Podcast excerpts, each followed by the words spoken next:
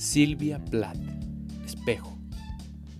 Soy plateado y exacto, no tengo perjuicios, todo cuanto veo me trago de inmediato, tal y como es, sin sombra de gusto ni desprecio.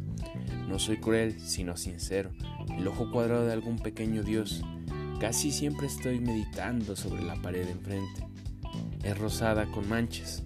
Llevo tanto tiempo observándola que creo que forma parte de mi corazón pero se mueve. Los rostros y la oscuridad nos separan una y otra vez.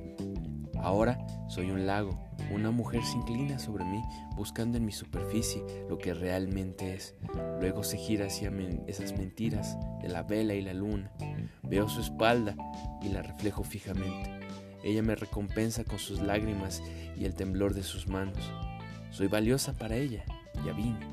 Cada mañana su rostro reemplaza la oscuridad en mí ella ahoga una joven y en mí una anciana hoy. Se eleva hacia ella día tras día como un pez terrible.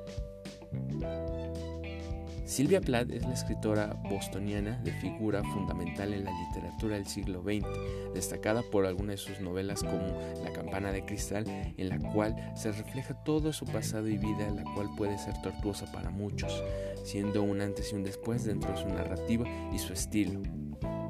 Bye.